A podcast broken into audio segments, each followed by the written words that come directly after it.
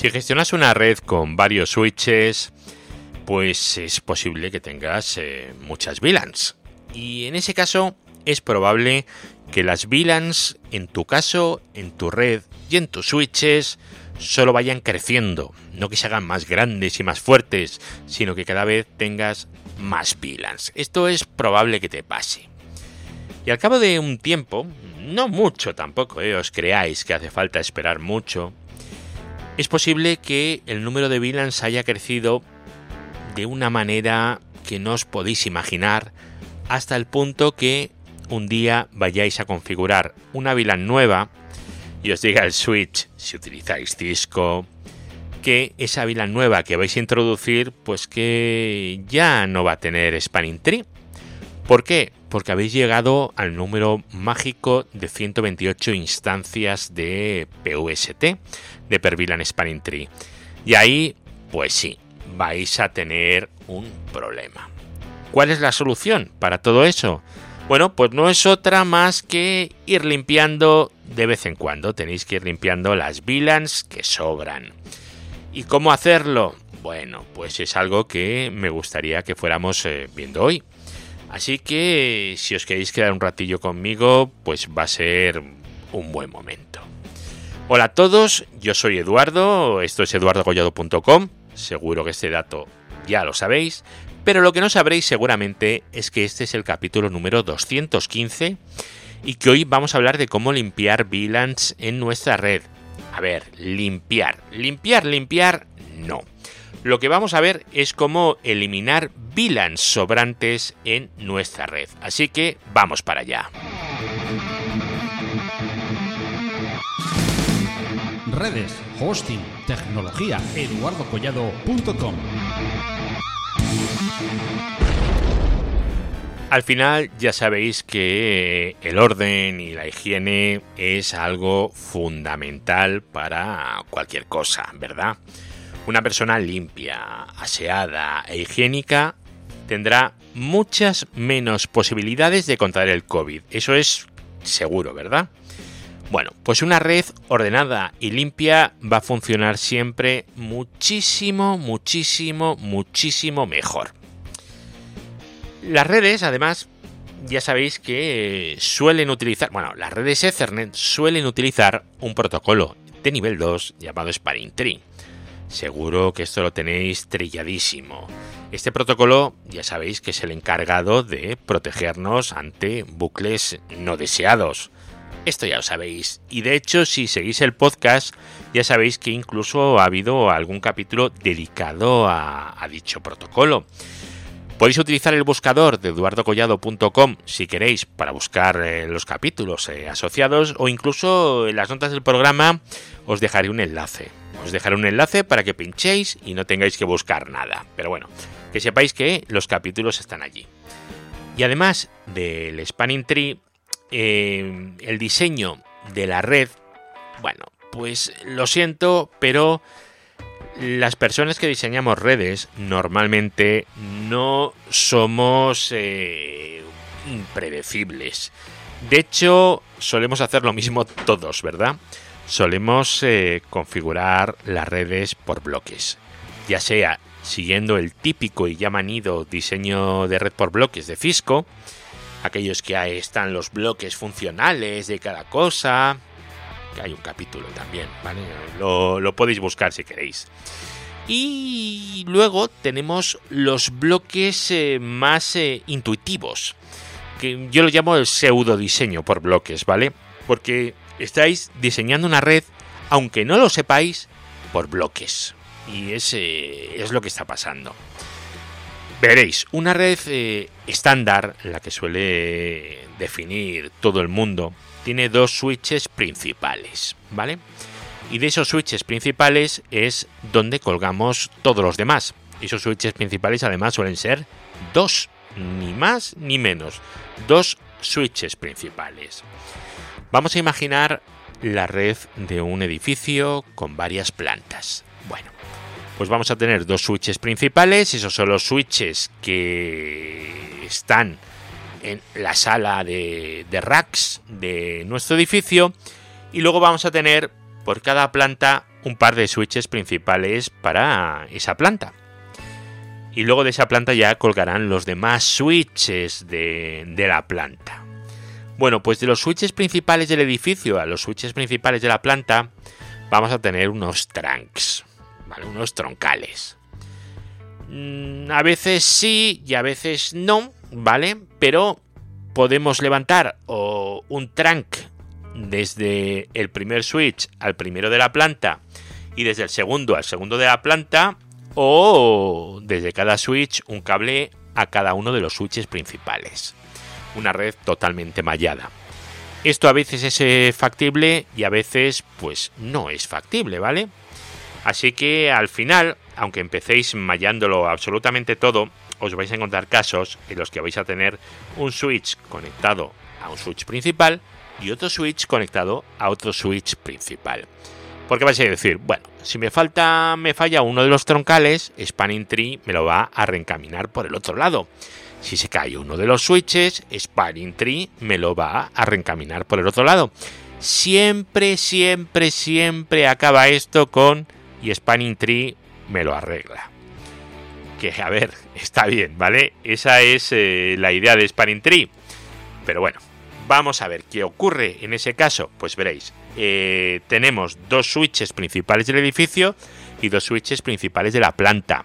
Los switches principales del edificio están unidos entre sí, evidentemente, igual que los de la planta, y luego un cable del primero principal al primero de la planta y del segundo principal al segundo de la planta. Un cuadrado. Aunque podéis verlo como cuadrado o podéis verlo como un bucle, ¿vale? Ahí es donde actúa Spanning Tree, va a bloquear uno de esos cuatro cables. Es lo que va a hacer Spanning Tree. Ahí tenemos un bucle. Luego además, eh, dentro de, cada planta, a su vez, vamos a tener, yo qué sé, los despachos o las aulas, si es eh, un centro de formación, o las salas en general eh, que estén. ¿Qué es lo que va a pasar ahí? Bueno, pues que vamos a tener al principio un switch por sala. Luego ese switch es posible que se nos quede pequeño y pongamos otro segundo switch. Cuando solo hay un switch, ponemos el switch de la sala conectado al primer switch de la planta y con otro puerto al segundo switch de la planta. Pero cuando ya conectamos el segundo, ya no vamos a volver a hacer lo mismo. Lo que haremos será utilizar el cable que va del switch de la sala al segundo switch de la planta y lo vamos a llevar al nuevo switch. Y vamos a unir los switches entre sí. Así que dentro de la planta tendremos otro cuadrado, otro bucle, entonces tendremos un loop dentro de la planta y otro entre las plantas, entre los switches principales y los switches de la planta. Y así con cada una de las plantas de nuestro edificio. ¿Vale? Estoy pensando en un ejemplo muy, muy, muy sencillito, ¿vale? Estos bucles se van a ir eh, repitiendo hasta la saciedad. Bueno, ¿qué es eh, lo que pasa aquí? ¿Cuál es el problema que tenemos? El problema que tenemos es que vamos a levantar ahora un tercer switch dentro de la sala. ¿Cómo levantamos ese tercer switch? ¿Lo unimos a los switches principales? Pues mira, ya no. Vamos a unirlo a uno de los switches de la sala y el otro cable a otro de los switches de la sala. Es decir, dentro de la sala tenemos un triángulo con tres switches, dos de los cuales van a los dos principales de la planta y los de la planta van a los del edificio. Ahora ya tenemos tres anillos. Vale, no lo vamos a complicar más, ¿vale? Pero ¿qué es lo que ocurre? Si tenemos todas las VLANs eh, repartidas por todas partes, cualquier cambio de cualquier pequeño switch de estos va a afectar a toda la topología de todo el edificio. Si estamos pasando todas las VLANs por todos los puertos. Eso obviamente ni es lo óptimo ni es lo natural. Tenemos que ver eh, si necesitamos realmente eso. Entonces, lo que vamos a ver es si tenemos máquinas de todas las VLANs en todas las salas de todas las plantas. Ya os digo yo que no. Eso va a ser muy, muy, muy complicado que eso suceda. Entonces lo que tenemos que hacer es ir eliminando de los troncales, de los trunks que que tenemos las VLANs no necesarias. Y evidentemente en las hojas, en los extremos, en los switches de menor importancia, donde se conectan los usuarios al final, desconfigurar las VLANs que tengamos desde el principio, o al menos no ponerlas si, si podemos de, de primera instancia. Vale, ¿cómo lo hacemos? Pues veréis, tenemos la opción fácil. La opción fácil es que nos han configurado la red muy bien o nosotros lo hemos hecho muy bien y tenemos todas las VLANs eh, puestas donde tienen que estar. Es decir, en los puertos de acceso hay que decir que VLANs hay por narices. Eh, es acceso, VLAN, la que sea. Ahí no hay forma de, de esquivarnos, ¿no? Pero sin embargo, en Cisco tenemos un comando maléfico y diabólico que es switch por mode trunk. Switch por mode trunk significa pasa todas las VLANs. ¿Eso qué es? ¿Todas las VLANs del mundo? No, eso es todas las VLANs que tú conozcas, que tú tengas configuradas. Entonces, si tenemos un switch configuradas eh, las VLANs de la 1 a la 200, pues está pasando 200 VLANs. Allá o no haya nada. Y en el otro lado, ¿qué va a pasar? Pues que haya lo mismo en todas partes, vamos a definir 200 VLANs y así en todos los switches. Y a lo mejor hay una planta en la que solo tenemos una VLAN. Entonces las 199 restantes realmente nos sobran. Y al eliminarlas, ¿qué va a pasar? Pues que no vamos a tener que hacer recálculos de spanning tree, ni vamos a tener problemas con el PVST, ni absolutamente nada de eso. Bueno, ¿cómo vamos a limpiar las VLANs? Porque a nivel teórico está muy bien, es lo que os he estado contando, es fantástico, pero ¿cómo limpiamos las VLANs? ¿Vale? ¿Qué procedimiento es el que seguimos para limpiar las VLANs? Ahora nos vamos a poner en el peor caso vamos a limpiar VLANs de unos switches, de una red de switches, y no está la cosa documentada. No sabemos qué VLANs hay. No sabemos a dónde van esas VLANs. No tenemos ni idea. Entonces, ¿cómo podemos ir sacando toda esa información? Bueno, pues eh, despacito, muy despacito y con mucho cuidadito. ¿Qué es lo primero que vamos a hacer? lo primero que vamos a hacer es mirar las VLANs que tenemos configuradas en el switch. En el switch hay que configurar las VLANs. En Cisco es VLAN 100 y luego name y el nombre de la VLAN. Ya está, no hay que poner nada más, ¿vale? Con eso sabemos las VLANs que hay configuradas en el switch. Si eso está y le llega un switch por mode trunk y él también emite un switch por mode trunk, va a calcular el spanning tree de esa VLAN, de la VLAN 100, aunque no haya nada, ¿vale? Lo va a tener ahí. Vale. ya tenemos las VLANs, todas las que hay. Ahora vamos a mirar los puertos de acceso. Los puertos de acceso hay que ver qué VLANs tienen. ¿Por qué? Pues porque se ve. Tú no puedes tener un puerto de acceso sin configurar el número de la VLAN. Y en los puertos de, trunk, pues eh, rezar para que esté identificada en switch por trunk allow with VLAN y que te ponga las VLANs que va a pasar. Si las tenemos, guay, perfecto. Ya sabemos qué VLANs pasamos y vemos qué VLANs tenemos. Vale, si las VLANs que pasamos entre todos los trunks son menos que las que tenemos configuradas, ya podemos borrar. Porque si tenemos unas VLANs que no tengo ni en puertos de acceso ni están en los troncales, pues hijo mío, la podemos borrar. Esas se pueden borrar tranquilamente. ¿Qué ocurre? pues que a veces nos vamos a encontrar un switch por mode trunk. Bueno, eh, si nos encontramos eso, pues entonces tenemos que mirar las Macs. Bueno, pues vamos a mirar las Macs de esas VLANs. Las VLANs que tengo definidas. Las que no tengamos definidas, no tenemos que buscar las eh, Macs. Es decir, si yo tengo definidas las VLANs de la 1 a la 100, yo no voy a mirar las Macs de la VLAN 200 porque no las va a encontrar. Muy importante, buscar Max. Es un switch, es nivel 2. No busquéis ARPs. ARPs no vais a encontrar en un switch de nivel 2. Y en un switch de nivel 3, donde no tengáis definido el interface VLAN, tampoco vais a encontrar los RPs porque no hay nivel 3. Simplemente vais a tener nivel 2. Y entonces buscaremos las Macs. Eso en Cisco es eh, show, espacio Mac, espacio address guion table, espacio VLAN y el número del VLAN. ¿Vale? Es, eh, es, bastante sencillo. En otras marcas, pues bueno, pues es, irlo viendo. En MikroTik, pues bueno, pues eh, las vas viendo por ahí también. Eh, ¿Cómo... Mm, ¿Qué hacemos ahora? Bueno, pues miráis las Macs y ahora tenéis que fijaros en unas cosas muy importantes. Si todas y cada una de las Macs que veis, todas, las estáis recibiendo por los trunks, solo por los trunks, significa que no o sea, por los trunks que van a otros switches, ¿vale? Importante, trunks que van a otros switches.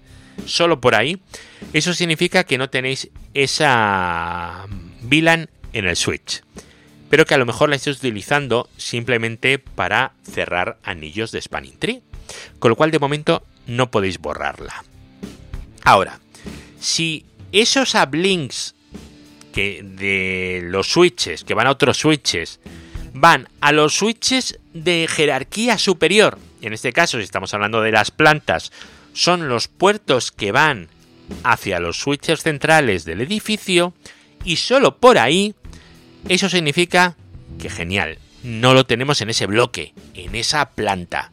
Entonces podemos burguesamente borrar esas VLANs, quitarlas de los eh, trunks y ya no participaremos en bueno, en la decisión del STP de, esa VLAN. Ya no tendremos que ejecutar el algoritmo para calcular eso. Y una modificación en esa VLAN de un switch que se caiga o de cualquier cosa no nos va a afectar a ese bloque. Con lo cual estamos ganando ahí bastante. Luego hay otra cosa, eh, que no os lo he dicho antes y habría estado bien. Veréis, si tenemos las VLANs por todas partes y no hemos definido cuáles son los, los roots de Spanning Tree, ¿qué nos puede pasar? Pues lo que nos puede pasar es que el root de Spanning Tree al final sea un switch asqueroso de esos que está, vete a saber dónde, y que tengamos bloqueados eh, cables que no deberíamos de tener bloqueados. Eso nos puede pasar. Puede ser que estemos bloqueando cable de 10 gigas porque un switch de 100 megabits por segundo se ha puesto como root. Y mira, ha dado la casualidad que me ha bloqueado un puerto de 10 gigas. Eso tenemos que tenemos que evitarlo a toda costa, ¿vale?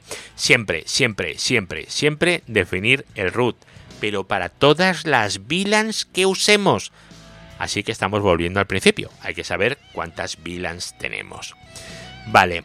Eh, ahora, ¿qué pasa si vemos esa Mac, pero por unos eh, uplinks, por unos trunks que no van a otros switches? ¿Esto es posible? Sí, sí. Es posible tener trunks que no vayan a otros switches, ¿vale? Pueden ser trunks que vayan a un hipervisor, por ejemplo, o a un servidor que tiene IPs en varias VLANs. Puede pasar, ¿vale? O puede ser que vayan en un trunk a un, a un router, que sea un router on stick, un puerto con varias VLANs y tenemos eh, los interfaces VLAN y el router en ruta entre ellas. Hay muchas posibilidades. Vamos a suponer que es un hipervisor. Un hipervisor, ya sabéis, es un servidor en el que virtualizamos otras máquinas dentro, otros eh, servidores. Vale, muy bien. ¿Qué hacemos ahí? Pues ahí nos toca meternos dentro del hipervisor. Lo primero es ver qué VLANs tenemos definidas en los interfaces del hipervisor, ¿vale? Pero claro, eso no significa que las VLANs que tengamos ahí sean las únicas que hay. Bueno, pero vamos a ver qué VLANs tenemos ahí definidas. Y a lo mejor tenemos la 10, 12, 14 y 16. Vale, genial. Ahora ya sabemos que todas las demás que no sean eso, directamente las podemos borrar del trunk. Directamente. Eso, eso está claro. Ahora, tenemos estas y ahora vamos a ver las eh, máquinas virtuales que tenemos dentro. Y vamos a ver que hay máquinas virtuales en la 10, 12, 14, pero en la 16 no. ¿Podemos cargarnos la VLAN 16? Bueno, pues esto dependerá de cada caso. Por defecto yo no me la cargaría. ¿Por qué? Porque a lo mejor alguien levanta una máquina virtual en esa VLAN, en la 16. O a lo mejor es que por algún motivo, de lo que sea, ahora mismo no hay ninguna máquina en la VLAN 16, pero la habrá y lo ha habido. Eso puede ser. Entonces, respetar un poco también lo que es la configuración del hipervisor en general, aunque no sea de las máquinas virtuales. Pero ya os digo, si en el hipervisor tenéis definidas 5 VLANs y en el trunk hay 20, 15 os sobran y las podéis eliminar de ahí. Y las elimináis y, ya está. Es, el caso. Y una vez que ya lo tenéis eliminado y tenéis revisados todas las Macs, entonces ya podéis mirar. ¿Solo tengo las Macs aprendidas por los eh, trunks que van a otros switches? Sí. ¿A otros switches de nivel de jerarquía superior? Sí. Pues me la puedo cargar. Depende. Si estoy en los switches principales de la planta, Sí, si estoy en un switch hoja y va hacia otros switches de, la misma planta, no, porque me están utilizando el switch como un switch para pasar por ahí la VLAN y poder eh, protegerse ante, ante Spanning Tree o lo que sea. Redes, hosting, tecnología, eduardocollado.com bueno amigos, ya sabéis, lo importante es mirar las VLANs, siempre. Mirar Max. Eh, si no hay Max, es que no hay, no hay VLAN. Si no hay máquinas vivas, la VLAN no es necesaria. La VLAN solamente es necesaria si hay, si hay Max eh, vivas. Y luego lo que tenéis que tener muy en cuenta es, eh, es dentro del pequeño dominio de la caja del bloque donde esté trabajando, si esas Macs las veo solo dos links fuera del bloque o no. Si los veo solo fuera del bloque, en mi bloque están sobrando y me las puedo cargar tranquilamente sin ningún tipo de problemas, ¿vale? No, no os cortéis un pelo. Bueno, hasta aquí el programa de, hoy. Una cosa que parece un poco chorra, pero lleva mucho trabajo y os va a ahorrar muchísimo, muchísimo, muchísimo trabajo, ¿vale? Porque no hay nada peor que tener cortes porque se está recalculando Spanning Tree constantemente y te bloquea y te desbloquea un puerto y o sea cortes y movimientos, el tráfico por aquí, el tráfico por allá, es una cosa muy mala que tenéis que evitar siempre que podáis. Y bueno, una de las formas es eh, ser aseados y ser limpios con vuestra configuración de red. Y sobre todo, tener cuidado, no vaya a ser que os quedéis sin instancias de Spanning Tree. Y bueno, eh, es una cosa muy, muy, muy poco deseada. Bueno, y ya que estamos aquí, pues eso, recordaros que está el grupo de Telegram, en eduardocollado.com tenéis ahí los enlaces a todo, en el lado derecho vais bajando y ahí lo tenéis. Y luego he puesto un iconito muy chulo en la web que os dice si os estáis conectando por IP versión 4 o por IP versión 6. Bueno, es una chorradilla, pero está, está muy bien, está, está bastante bien. ¿Y el próximo programa? Pues en el próximo programa me gustaría, a ver si lo consigo, grabar un especial con otra persona, un compañero, para hablaros de DNS sobre HTTPS en MikroTik, que realmente es una chorradilla, pero nos puede dar bastante juego para que lo tengamos en casa, ¿vale? No es como este de hacer cosas en el trabajo y tenerlo todo limpio y aseado.